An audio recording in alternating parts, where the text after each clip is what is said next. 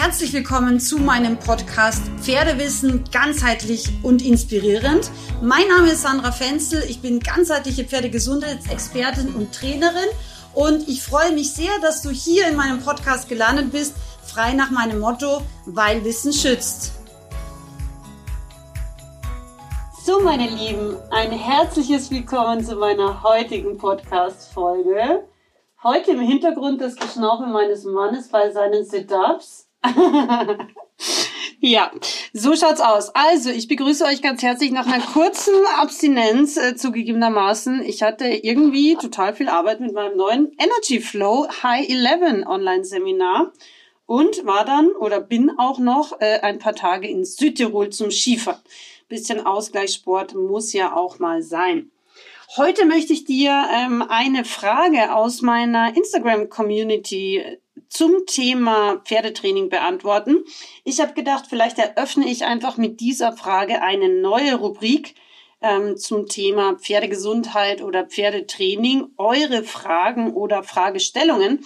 Deswegen super gerne auch immer unter dem passenden Beitrag für den Podcast sozusagen gerne deine Themen dort reinschreiben. Dann kann ich die demnächst beantworten. So, also hier wurde gefragt, meine Trainerin vor Ort meint, dass ich meine siebenjährige Isländerstute nicht zu viel bewegen soll, weil sie erst siebeneinhalb Jahre alt ist. Sie meint, die Sehnen und Bänder brauchen viel Zeit, bis sie ausgereift sind und um sich an die Belastung zu gewöhnen. Das steht im kompletten Widerspruch zu deinem Post. Ich bin leicht verwirrt. Also ähm, in dem Post ging es darum, dass ich gesagt habe, dass es super wichtig ist, dass wir Pferde ausreichend bewegen. Und mit bewegen meine ich jetzt nicht nur, ähm, dass die einfach auf einer ebenen Koppel rumlaufen, sondern mit bewegen meine ich eben auch, dass sie wirklich auch gymnastiziert und trainiert werden. Und Genau, also die, ähm, die Frage kam eben auf, wie viel Bewegung ist gut auch für Pferd, was jetzt eben in dem Fall noch nicht vielleicht ganz ausgewachsen ist.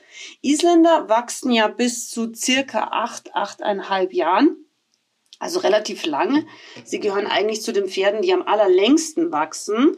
Und meine Antwort ist hier sehr einfach. Grundsätzlich ist es super wichtig, gerade auch für Sehnen, Bänder, Fesselträger, dass sie ausreichend Bewegung haben, weil sie im Vergleich jetzt zum Beispiel zur Muskulatur viel schlechter durchstoffwechselt sind. Und deswegen ähm, ist es auch so, dass Baustoffe, die ja sehr wichtig sind, gerade auch für ein junges Pferd, auch wirklich in diese Ligamente, also in diesen Bänder und auch Sehnenapparat kommen, damit sich die optimal ausbauen und sozusagen auch kräftigen können. Was natürlich nicht zu verwechseln ist, ist, ähm, dass wir junge Pferde von 0 auf 100 hochtrainieren. Das ist sicherlich etwas, was für Sehnen und Bänder und den gesamten Bewegungsapparat nicht gut ist. Aber was wir verstehen sollten, ist, dass junge Pferde eben viel besser sich noch auf positive Trainingsreize, also jetzt nicht übertriebenen Trainingsreiz, anpassen können. Und das bedeutet unter anderem auch, dass sie eben kräftigere Sehnen und Bänder entwickeln und auch Gelenke, wenn wir natürlich wohl dosiert und auch mit Sinn und Verstand und Pferdetrainingswissen Hintergrund junge Pferde auch eben ganz bewusst schon bewegen. Ich habe ja früher Isländer gezüchtet mit meiner Familie gemeinsam und ich habe auch die jungen Pferde, die noch nicht geritten wurden, also auch schon die drei und eben vierjährigen, gerne immer wieder mal auch für kleine Runden als Handpferd mit ins Gelände genommen. Und dort bin ich auch ganz bewusst ähm, Steigungen, also mit ihnen als Handpferd geritten, und habe eben auch geschaut, dass sie auf unebenem Boden sich bewegen, also auch auf Schotterwegen, auf äh, Waldwegen, wo sie über Wurzeln steigen mussten, wo sie eben auch mal schräge ähm, Wege absolvieren mussten und eben auch ganz bewusst auch auf harten Wegen. Und da habe ich sie auch stückchenweise und auch hier eben langsam steigernd auch mal traben lassen. Das ist nämlich sehr, sehr gut einerseits, ähm, weil wir die Sehnen und Bänder damit sozusagen, wir geben ihnen eine Faserrichtung, also die wissen, aus welcher Richtung sozusagen die Belastung kommt und können eben so auch diesen Bereich kräftiger ausformen, wie wenn diese Pferde jetzt, ich sage jetzt mal, wenig bewegt auf einer ebenen Koppel oder einem weichen Matschpaddock stehen. Das ist das eine. Und das Zweite ist natürlich, dass die Pferde, ähm, wenn sie auf hartem Boden auch immer wieder mal ein Stückchen traben, als Barhufer ähm, einen optimalen Hufmechanismus entwickeln können. Das heißt, die Hornkapsel spreizt sich deutlich und durch dieses Spreizen gelangt eben mehr Blut, aber natürlich auch mehr Lymphe in den Huf und durch das Zusammenziehen der Hornkapsel im Vorführmoment zum Beispiel vom Hinterbein oder vom Vorderbein, also sozusagen in der Schwebephase, zieht sich die Hornkapsel dann wieder zusammen und wird, damit wird eben auch das Blut und die Lymphe nach oben in Richtung Rumpf wieder gepumpt. Das ergibt im Endeffekt einfach auch mehr Blut- und Lymphumtrieb und das wiederum hilft, dass einfach mehr Baustoffe auch wirklich dahin gelangen, wo sie gerade auch im Wachstum gebraucht werden. Also bis ganz nach unten in die Sehnen und Bänder und eben auch Fesselträgerregion. Und damit werden einfach auch ähm, die, die ganzen Ligamente besser versorgt und wirklich auch ja, besser ernährt, sage ich jetzt mal, und dadurch auch einfach widerstandsfähiger ähm, im späteren Alter und damit auch wirklich ich sage jetzt mal, leistungsfähiger. Es gibt auch eine Studie, gerade am Islampferd, die fand ich mal sehr, sehr interessant.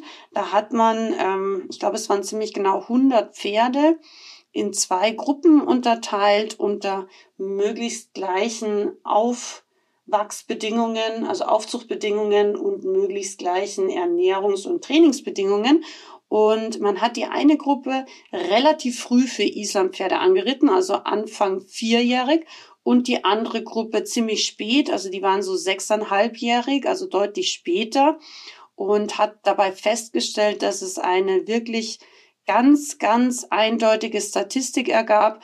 Die Pferde, die jung angeritten wurden, aber schon natürlich mit Wissen und wohl dosiert, haben eine deutlich geringere Neigung für Spat gehabt als die Pferde, die man sehr spät angeritten hat.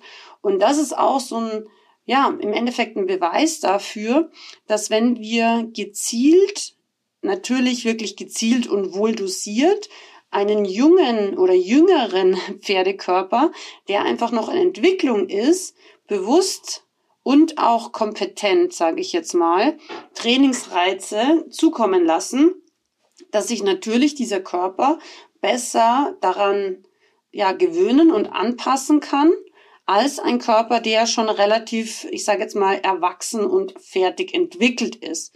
Und wenn wir uns junge Pferde in der Wildbahn anschauen, dann sind die natürlich auch unter Anführungszeichen Trainingsreizen ähm, des Wildpferdedaseins ausgesetzt. Die müssen auch über steile Hänge galoppieren. Die müssen auch mal vielleicht über Steine traben, die sehr uneben sind oder auch eben sehr harten Boden darstellen. Die müssen eben auch bergauf und bergab, auch im jungen Alter schon als Fohlen äh, mit der Herde mitziehen.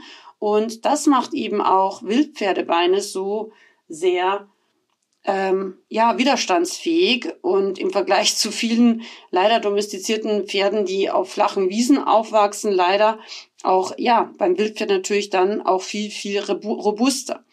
Deswegen ist es wichtig zu verstehen, dass einerseits Bewegung natürlich nicht nur für junge Pferde, sondern für jedes Pferd enorm wichtig ist, egal welchen Alters und natürlich auch egal in welcher Jahreszeit. Da habe ich ja auch zum Thema ähm, kaputtstehen im Winter schon mal eine Podcast-Folge auch gemacht. Und dann ist es natürlich wirklich auch wichtig, also wichtiges Trainingswissen, dass wir uns einfach bewusst sind, dass wir sehr wohl auch jüngere Pferde schon natürlich wohl dosiert, aber in kleinen ähm, Trainingseinheiten sehr spielerisch, auch für den Kopf verdaulichen Trainingseinheiten, eben zum Beispiel als Handpferd oder bei Spaziergängen, auch eben für den Bewegungsapparat sehr wohl was Gutes tun können. Und ich hoffe, das hat dir gefallen, diese kleine Fragebeantwortungssession. Wenn du auch eine Frage oder ein Thema hast, bitte kommentiere gerne auf Instagram und Facebook deine Frage, dein Thema. Und ich werde mir Mühe geben, möglichst rasch eben auch eine Podcast-Folge zu diesem Thema dann ähm, zu erarbeiten. Und ähm, kleiner Hinweis, ich habe sehr, sehr bald meine hundertste Podcast-Folge und ich suche noch das eine Thema, was wirklich möglichst viele Pferdemenschen eine Freude machen könnte oder eben eine Hilfestellung äh, sein darf.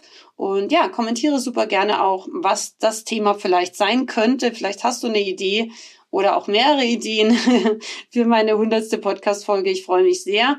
Und ich freue mich natürlich auch, wenn du mir auf Instagram und Facebook folgst, weil dort gibt es ganz regelmäßig natürlich Inhalt, Tipps, aber auch so ein bisschen behind the scenes, beziehungsweise auch immer ja, im Endeffekt einen Einblick in mein Leben mit meinen eigenen Pferden und natürlich auch in mein Training. In diesem Sinne ganz, ganz liebe Grüße heute aus Südtirol und bis bald, deine Sandra.